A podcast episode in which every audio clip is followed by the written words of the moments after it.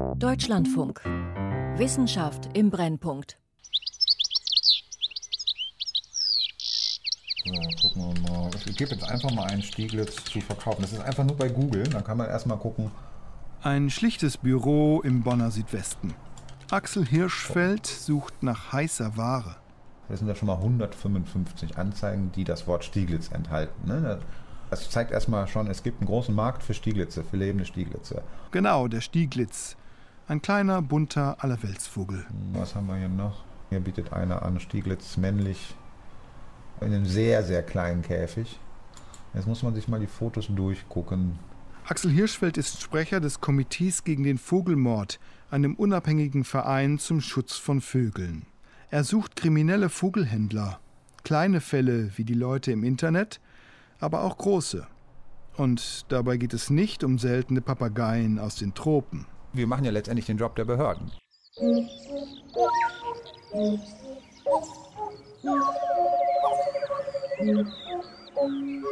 Stille im Wald. Über illegalen Vogelfang in Deutschland. Von Joachim Budde. Gehen wir hinten raus im Garten. Okay.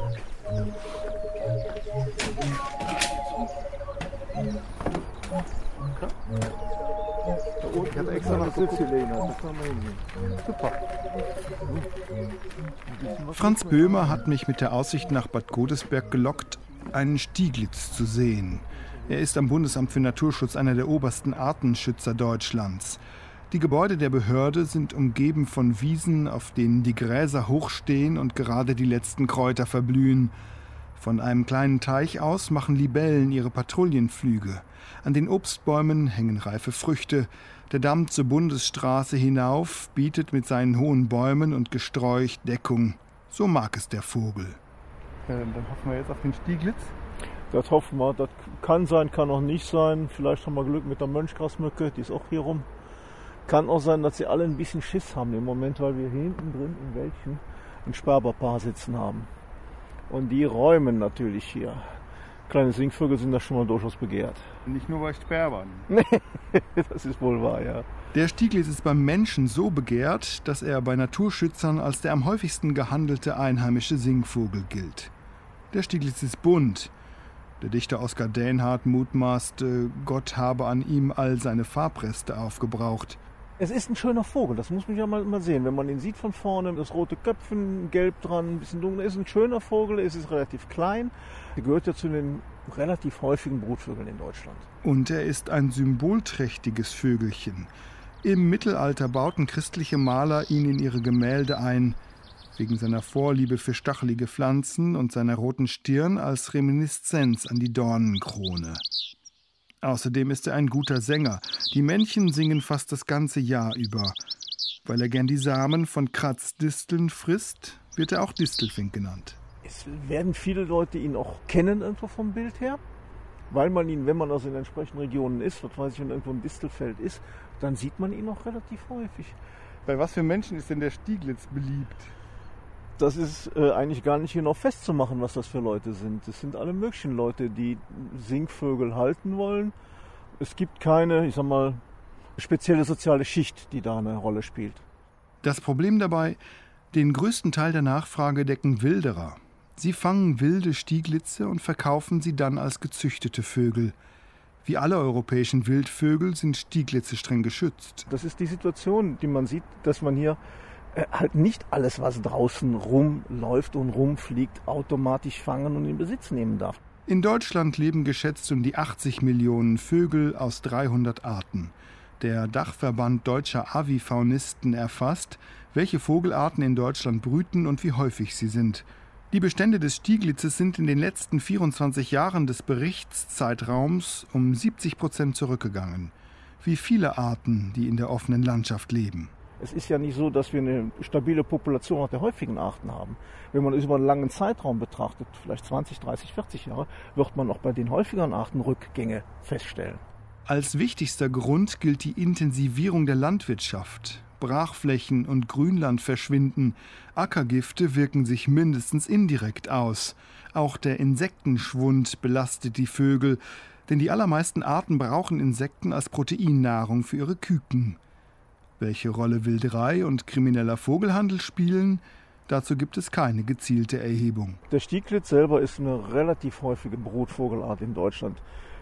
Der Bestand ist wahrscheinlich durch den illegalen Handel nicht im gleichen Maße bedroht wie zum Beispiel beim Bienenfresser. Meine, in Deutschland haben wir nur ganz geringe Bienenfresserpopulationen. Wenn da einer dran geht, sieht es ganz anders aus. Das heißt, es geht hier eigentlich um die Grundfrage. Warum müssen freilebende Vögel, die unter Naturschutz stehen, in der freien Natur gefangen werden, gegebenenfalls auch unter Verletzung der Vögel mit manipulierten Ringen wieder neu beringt werden, um sie dann auf den Markt zu bringen.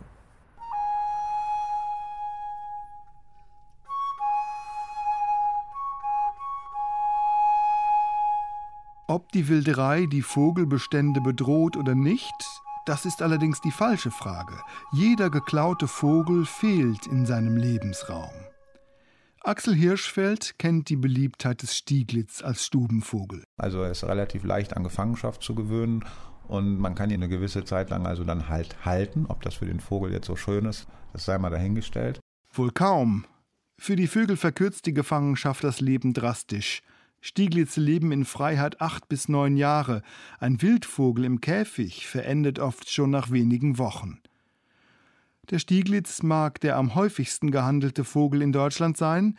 Er ist lange nicht der einzige. Der illegale Fang und auch der illegale Handel mit einheimischen Vogelarten, also der hier in Deutschland stattfindet, nicht im Ausland, im Mittelmeerraum oder so, der ist also weit verbreitet, also viel verbreiteter als mancher denkt. Und es geht um viele Tiere. Wenn ich da eine Schätzung abgeben sollte, gehe ich von einer fünfstelligen Anzahl vielleicht auch eine niedrige sechsstellige Anzahl von Tieren aus, die in Deutschland jedes Jahr der Natur entnommen werden, um sie zum Beispiel als angebliche Nachzuchten zu verkaufen oder auf irgendeine andere Weise, auch zum Beispiel als Präparate, zu Geld zu machen. Das ist schlecht für die Vögel, aber ein profitables Geschäft.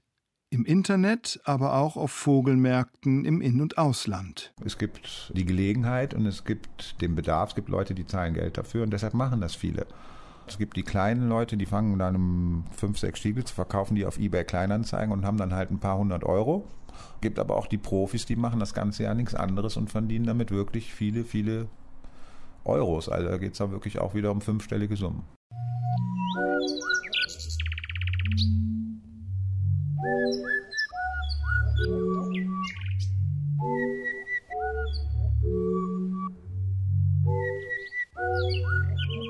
Am frühen Morgen des 3. März 2016 klingeln Staatsanwaltschaft und Polizei an der Tür von Karl und Hans L. In Wirklichkeit heißen sie anders. Die beiden füttern gerade Vögel, sagt eine Ermittlerin. Das war so, dass dort in der Halle, das war eine Halle, ganz viele äh, große Volieren vorgefunden äh, wurden und kleine Käfige auch, also mit ganz, ganz vielen Vögeln. In der Masse waren das Stieglitze, Erlenzeisige, Gimpel, Pirol, es waren dabei Nachtigallen, Grasmücken, also schon seltene, eben auch Zugvögel. Genau, es war ein ganz bunter Strauß von Arten. Karl L. ist als Vogelhändler angemeldet, mit Homepage und allem. 1999 hat er das Geschäft von seinem Vater Hans übernommen, der ihm immer noch hilft.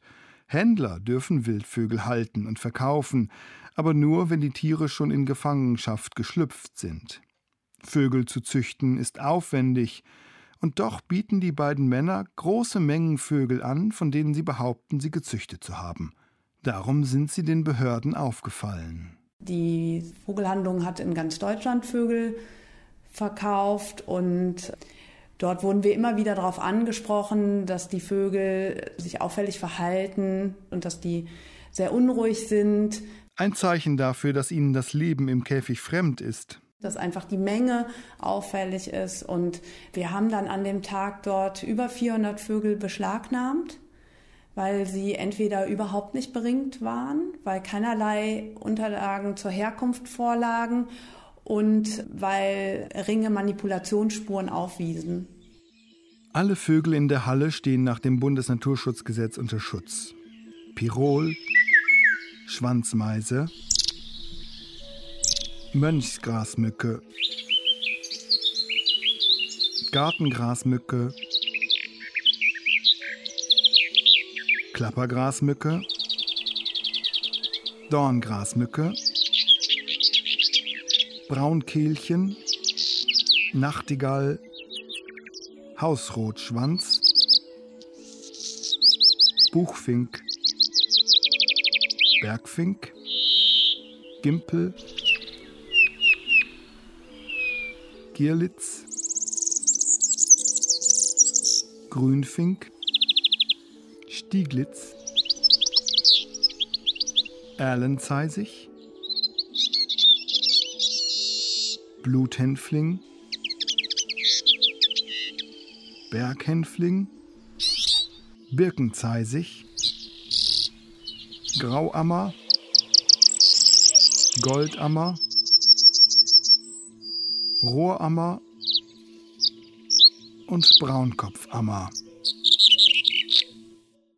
106 Tiere ohne Ring, mehr als 300 mit.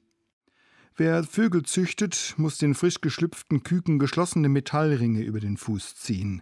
Darauf ist eine Nummer eingraviert, aus der hervorgeht, in welchem Jahr ein Tier geschlüpft ist. Die Größe ist speziell für die Art vorgegeben und ist so bemessen, dass sich der Ring nicht mehr entfernen lässt, wenn der Vogel ausgewachsen ist.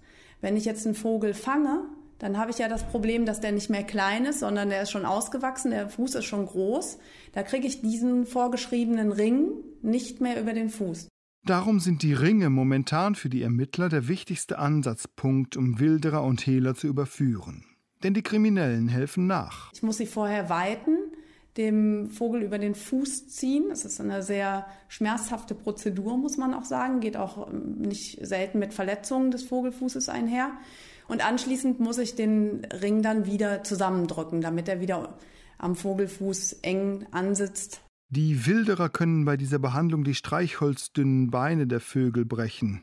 Die Manipulation hinterlässt außerdem Spuren an dem Ring, zum Beispiel kann Lack abplatzen. Das erkennen aufmerksame Menschen mit bloßem Auge. Es gibt bestimmte Artengruppen, die besonders beliebt sind. Das sind vor allen Dingen der Stieglitz spielt da eine große Rolle, Buchfink, Grünfink, Gimpel, Zeisige, Girlitze. Das sind die klassischen Arten, die da gehandelt werden. Da gibt es auch tatsächlich Leute, die die nachzüchten. Aber es gibt eben viel, viel, viel mehr Leute, die die zum Verkauf anbieten. Und diese Lücke wird eben zwischen Zucht und Bedarf wird eben gedeckt durch den Fang. Für so ein Vögelchen kriegen die Hehler zwischen 50 und 150 Euro für seltenere Arten wie Bienenfresser auch deutlich mehr. Auf sein Körpergewicht gerechnet bringt ein Stieglitz so viel ein wie Cannabis. Es ist einfach, ein Exemplar zu fangen, ein Lockvogel, eine Tonaufnahme. Große Netze, Fangkäfige, die oben offen stehen. Wenn sich ein Vogel auf die Stange setzt, fällt der Deckel über ihm zu. Oder Schmetterlingsfallen, deren Flügel den Vogel umschließen, sobald er landet. Es gibt sowohl in Deutschland als auch im Mittelmeerraum eine sehr, sehr große Tradition, eben Stieglitze zu fangen. Die sind auch praktisch äh, überall in Anführungsstrichen verfügbar, gerade zur Zugzeit. Den Abgärtenfeldern und den Sonnenblumenfeldern sieht man ja überall jetzt die Stieglitzschwärme rumfliegen. Ich will jetzt hier keine Anleitung zum illegalen Vogelfang geben, aber ich sag mal so, äh, die sind jetzt nicht so schwer zu fangen. Das Fangen der Vögel stellt insofern eine Bedrohung dar, dass diese vielleicht jetzt noch häufigen Arten, die aber natürlich auch unter Lebensraumverlust und so weiter leiden, dann noch zusätzlich äh, dezimiert werden. Was wir sagen können, ist, dass es weit verbreitet ist. Also es gibt praktisch aus allen Regionen Deutschlands Meldungen und auch praktisch aus allen Regionen Deutschlands Großverfahren. Und deswegen ist für uns das Erschreckende, dass wir zum Beispiel gesehen haben, dass in den Städten Käfige mit Locktieren aufgehängt werden, um Stieglitze oder andere Kleinvögel zu fangen. Mhm. Und das nur, um sie dann in einem Käfig weiterzuhalten. Wir finden, ein Stieglitz ist ganz egal, wie selten die Art ist oder nicht, ein Vogel, der in die Natur gehört und eben nicht in einen Käfig.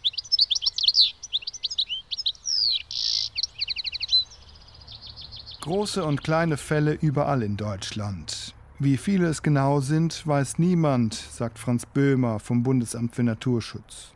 Das ist auch eines der Probleme, das wir im Vollzug haben, dass wir keine zentrale Datenbank irgendwo haben, wo diese Fälle abgelegt werden. Es gibt zwar ein Meldesystem beim BKA zur Umweltkriminalität, wo die Dinge aber dann so nicht wirklich nach unserer Kenntnis in vollem Umfang erfasst werden, wo zum Teil auch die Fälle nicht als zum Beispiel Artenschutzverstoß, sondern vielleicht als Tierschutzverstoß registriert werden. Deswegen gibt es für Deutschland im Bereich des Singvogelhandels keine abschließenden umfassenden Zahlen. Dadurch erscheint das Ausmaß des kriminellen Vogelfangs und des kriminellen Vogelhandels viel kleiner, als es ist. Hinzu kommt, dass die Leute in Ämtern, bei Polizei und Staatsanwaltschaft zu oft zu wenig Ahnung davon haben, welche Gesetze die Natur wie schützen und für welche Vergehen welche Strafen drohen. Dabei gilt der Schutz schon seit 1979. Da kann man den Kolleginnen und Kollegen noch nicht mal einen großen Vorwurf draus machen, weil sie hören das weder im Studium oder in der Ausbildung, da spielt das Artenschutzrecht bei denen keine Rolle, anders als beim Zoll. Der Zoll hört schon in der Ausbildung. Franz Böhmer hat selbst beim Zoll angefangen, später Kollegen in Seminaren unterrichtet. Heute ist er beim Bundesamt für Naturschutz zuständig für Rechtsangelegenheiten und die Durchsetzung von Artenschutzvorschriften. So ein Seminar packt 20, 25 Teilnehmer dann halt sich. Findet einmal pro Jahr vielleicht statt. Und das Problem ist daneben, neben der rechtlichen Bewertung, das sind ja alles Leute, die wissen, wie man Rechtsanwendung macht, die ist ja die andere Frage, erkennen die, was da passiert? In Unkenntnis sieht auch Axel Hirschfeld vom Komitee gegen den Vogelmord das größte Problem. Im Polizeialltag und auch in der Ausbildung von Polizisten kommt sowas nicht vor. Wohin das führt, zeigt der Stapel auf seinem Schreibtisch. Hier vorne, das ist jetzt hier ein ganzer Stapel, der besteht zu 50 Prozent aus Einstellungsbescheiden. Die Staatsanwälte haben also das Verfahren vorzeitig beendet. Da geht es auch um Vergiftung und Abschuss von Greifvögeln, Habichten und so weiter. Da erleben wir zurzeit einen starken Anstieg der Einstellungen. Ne? Also Einstellungen, weil die Staatsanwaltschaft der Ansicht war, dass da kein öffentliches Interesse an einem Strafverfahren besteht. Das war zumindest in Nordrhein-Westfalen bis zum Wechsel zur schwarz-gelben Landesregierung im Jahr 2017 besser. Da gab es die Stabsstelle Umweltkriminalität. Das war jetzt keine Schwerpunkt-Staatsanwaltschaft, sondern eine im Umweltministerium angesiedelte Stelle, die aber genau diesen Link hergestellt hat zwischen den NGOs, die die Informationen sammeln, und den Strafverfolgungsbehörden, die mit diesen Informationen letztendlich arbeiten müssen. Und dadurch, dass die dazwischen geschaltet war, haben die Behörden diese Strafverfahren meiner Ansicht nach viel, viel ernster genommen. Wie es besser laufen kann, hat der Biologe im Ausland gesehen. Wir arbeiten ja viel auch in anderen Ländern, Italien, Zypern, Malta, wo es überall spezialisierte Polizeieinheiten gibt. Also in Italien zum Beispiel die Carabinieri Forestale, wo der Artenschutzvollzug, da gibt es natürlich viel mehr Wilderei, ne? aber trotzdem, da gibt es einen funktionierenden Artenschutzvollzug. Und das kann man von Deutschland leider nicht behaupten. Personalmangel, Wissenslücken, Desinteresse. Eine Mischung, die Wilderern und kriminellen Händlern beste Bedingungen bietet. In Deutschland ist es halt so, dass selbst überführte Vogelfänger oder Vogelhändler eine gewisse Chance haben, am Ende doch mit einer Einstellung davon zu kommen oder mit einer sehr, sehr geringen Geldbuße.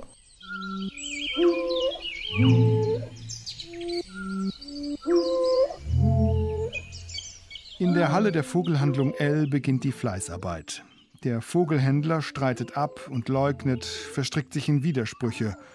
Die Beweisaufnahme ist aufwendig. Die Ermittlerinnen und Ermittler schauen sich jeden einzelnen Vogel an. Das wurde dann dokumentiert. Das heißt, die Ringe mit den Manipulationen, sie wurden fotografiert, es wurde genau aufgeschrieben, welche Manipulation man festgestellt hat. Und später untersucht ein Sachverständiger die Ringe unter dem Mikroskop. Viele Vögel sind in einem schlechten Zustand. Einige haben Abschürfungen an den Beinen, verheilte Brüche, Zehen sind gebrochen oder abgerissen, ganze Beine fehlen. Sie haben Kopfverletzungen, die typisch sind für Wildvögel im Käfig. Sie sind es nicht gewöhnt, eingesperrt zu sein und verletzen sich, weil sie gegen die Gitter fliegen. All das vermerken die Beamten im Protokoll, fotografieren es, beschlagnahmen die Tiere.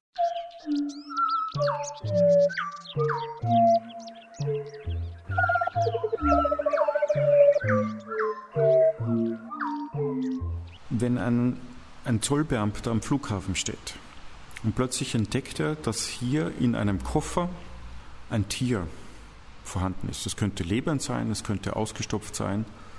Und er sieht sofort, da stimmt was nicht. Bernhard Miesow, der Leiter des Leibniz-Instituts zur Analyse des Biodiversitätswandels und Direktor des Forschungsmuseums Alexander König in Bonn. Seine Fachleute haben den Behörden schon in einigen Fällen geholfen, Tiere zu bestimmen. Erst kürzlich bei einem prominenten Fall mit Schildkröten am Flughafen Köln-Bonn. Zollbeamte haben gleich mehrere Probleme. Die Tiere auf herkömmliche Weise bestimmen lassen. Das dauert. Und selbst wenn Fachleute eine Art zweifelsfrei erkennen, bleibt oft die Frage offen, woher die Tiere tatsächlich stammen. Bisher ist es eigentlich für alle Behörden, Exekutivbehörden und Zollbehörden nicht möglich, eindeutige und klare Evidenzen anzuführen, die dafür sprechen, dass dieses oder jenes Tier illegal gehandelt wurde. Dabei wächst dieser Handel weltweit und über alle Arten betrachtet so rasant wie der Drogenhandel. Wir reden hier von Summen von 20 bis 50 Milliarden Dollar, die weltweit umgesetzt werden, möglicherweise noch sehr, sehr viel mehr. Die Dunkelziffer ist hier gar nicht wirklich einzuschätzen. Und damit ist das Ganze ein ungeheures System, woran Geld verdient wird, was wir eigentlich unterbinden müssen, weil es nicht nur ums Geldverdienen geht, sondern weil es auch darum geht, dass viele Tiere die aus der Natur entnommen werden, hier durch diesen illegalen Tierhandel akut gefährdet sind. In Indonesien ist die Wilderei so weit verbreitet, dass Vogelschützer schätzen, auf der Insel Java leben inzwischen mehr Vögel in Käfigen als in Freiheit. In den Wäldern ist es still. Silent Forests. So schlimm ist es in Europa zum Glück noch nicht, aber schlimm genug. Wegen des illegalen Handels machen sich Vogelschützer in der Ukraine Sorgen um die Bestände der lokalen Unterart des Stieglitz. In Marokko ist der Vogel in manchen Gegenden ausgestorben. Jetzt sollen molekularbiologische Methoden helfen. Im Projekt Forensic Genetics for Species Protection, kurz FOGS, bauen die Fachleute vom Museum König eine Datenbank auf, die frei zugänglich sein wird und für zunächst knapp 200 Arten genetische Marker bestimmt. Es muss jetzt einmal für eine erhebliche Anzahl an Tierarten gezeigt werden, dass es prinzipiell gut funktioniert routinemäßig eingesetzt werden kann. Das heißt, es ist noch sehr viel Arbeit, die Routinen zu etablieren und dann geht es los. Dafür ermitteln sie für jede Art 20 ganz neue kleine genetische Marker, SNPSTR. Die bestehen aus sogenannten Mikrosatelliten und genetischen Sequenzen aus deren Umgebung. Wir suchen in den Regionen, die außerhalb der Mikrosatelliten liegen, nach einzelnen Nukleotiden, die zwischen den Individuen sich unterscheiden, sogenannte Single Nucleotide Polymorphisms, also einzelne Positionen sind unterschiedlich und mit denen in Kombination mit den Mikrosatelliten können wir sehr schön die einzelnen Individuen den Populationen zuordnen. Mit Fox soll der Zollbeamte aus dem Beispiel mehrere Fragen gleichzeitig beantworten können. Welche Art ist das eigentlich? Ist es tatsächlich eine Art, die nicht gehandelt werden darf? Und zweitens, aus welcher Population stammt das Individuum? Das ist häufig noch eine kritische Frage, die gar nicht so leicht zu beantworten ist, um herauszufinden, woher das Tier wirklich kommt. Denn wenn man zum Beispiel über die Netzpythons nachdenkt, die Netzpythons sind in Südostasien, wo sie natürlicherweise vorkommen, stark bedroht. Die Netzpythons in Florida, wo sie invasiv sind, sind genau das Gegenteil.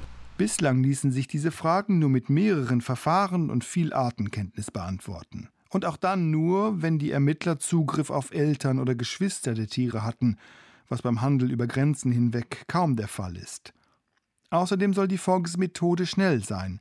Sie soll ehrlichen Züchtern das Leben erleichtern, weil die sich damit zertifizieren lassen können. Franz Böhmer, der Artenschützer vom Bundesamt für Naturschutz, sitzt im Beirat für das FOGS-Projekt. Er hat konkrete Erwartungen an die Methode. FOX ist das technische Hilfsmittel, das Hilfen gibt bezüglich A, der sicheren Artbestimmung, B, der sicheren Bestimmung, ob es ein Hybrid ist, vielleicht etwas kleingekreuzt ist, vielleicht sogar C, einer geografischen Herkunft, was mir durchaus hilfreich sein kann, wenn ich jemanden, der behauptet, die Tiere habe ich bei mir zu Hause gezüchtet und ich kann aufgrund des Untersuchungen feststellen, das stimmt gar nicht. Das wäre eine enorme Hilfe, die natürlich auch vor Gericht eine enorme Rolle spielt. Auch Praktiker wie die Biologin von der Razzia erwarten sich positive Auswirkungen. Wenn es da was gäbe, wäre das toll für den Artenschutzvollzug. Also ich brauche eigentlich in der Regel einen Anfangsverdacht. Wenn ich dann aber die Methodik habe, dass ich dort eine DNA-Probe untersuchen lassen kann und kriege dann ein Ergebnis, legal oder nicht, gezüchtet oder nicht, dann wäre das natürlich eine totale Unterstützung. Und es würde natürlich auch abschrecken. Es erleichtert der Staatsanwaltschaft die Arbeit, weil die sagen können, hier, wir haben hier ein Untersuchungsergebnis, da hat der Gutachter XY die DNA-Analytik gegeben, das und das kann nicht sein. Was der Beteiligte und sein Verteidiger geltend machen.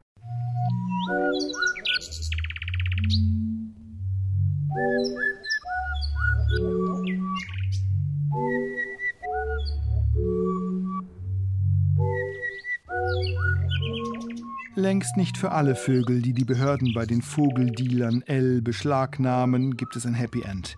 Die Vögel, die überleben, kommen zwar frei. Das ist ein schöner Moment, wenn man sieht, dass die Vögel dann wieder in ihren natürlichen Lebensraum zurück können.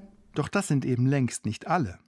Das zeigt, die Vögel, die letztlich im Handel landen, sind nur ein Bruchteil derer, die gefangen werden. Viele dieser Vögel sind auch relativ schnell gestorben. Denn ähm, man muss sich das vorstellen, das sind ja Tiere, wenn sie aus der Freiheit entnommen werden, die keinerlei Begrenzungen gewohnt sind. Dieser Fang, die Haltung, diese Nähe zum Menschen, das stellt für die Tiere einen unglaublichen Stress dar. Den Vater des Vogelhändlers verurteilt das Amtsgericht zu anderthalb Jahren Haft. Sein Sohn Karl belegt das Landgericht nach der Berufung mit einem Jahr Gefängnis. Beide Strafen sind zur Bewährung ausgesetzt. Und in Zukunft darf nicht mehr mit einheimischen Singvögeln gehandelt werden. Bei diesem einen Händler. Bei diesem einen Händler, ja. Ein Erfolg. Aber die Männer kommen verhältnismäßig glimpflich davon. Solche Verurteilungen decken so gut wie immer nur einen Bruchteil der tatsächlich begangenen Taten ab, sagt Axel Hirschfeld vom Komitee gegen den Vogelmord. Die Leute werden ja dann an einem bestimmten Tag bei einer bestimmten Handlung erwischt.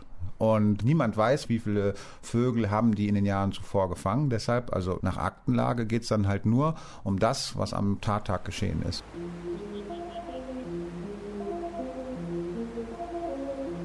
Der Vogelschützer und seine Kolleginnen machen weiter. Es gibt einen großen Fall in NRW. In einem weiteren großen Fall hat er gerade massenhaft Beweise gesammelt. Details kann er noch nicht nennen, nur dass jemand seinen kompletten Garten mit Netzen und Käfigen in eine einzige große Vogelfalle umgebaut hat. Während das Manuskript zu diesem Feature entsteht, bekommt der Wilderer Besuch von der Staatsanwaltschaft. Also es ist viel Detektivarbeit so. Ja, viel Detektivarbeit, viel Glück und letztendlich aber auch viel ja, Werbung sozusagen. Also wenn man im Internet bestimmte Schlagwörter eingibt, Vogelfalle gefunden, was tun oder toter Greifvogel gefunden oder eben Stieglitzfänger oder sowas, dann kommt man in der Regel auf unsere Seiten und die Leute, die sowas beobachten, rufen dann bei uns an und melden uns das. Die Wilderer reagieren wenig erfreut. Also natürlich Beschimpfungen und sowas. In diversen Foren wird natürlich auch über uns entsprechend gelästert. Aber gut, das zeigt ja auch, dass sie uns ernst nehmen und dass sie Angst vor uns haben. Also zumindest der Teil der Szene, der die illegalen Sachen macht. Und das ist ja gut so. Das ist ja genau das, was wir möchten.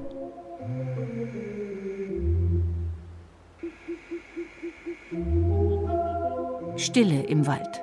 Über illegalen Vogelfang in Deutschland. Von Joachim Butte. Ton Martin Hoffmann.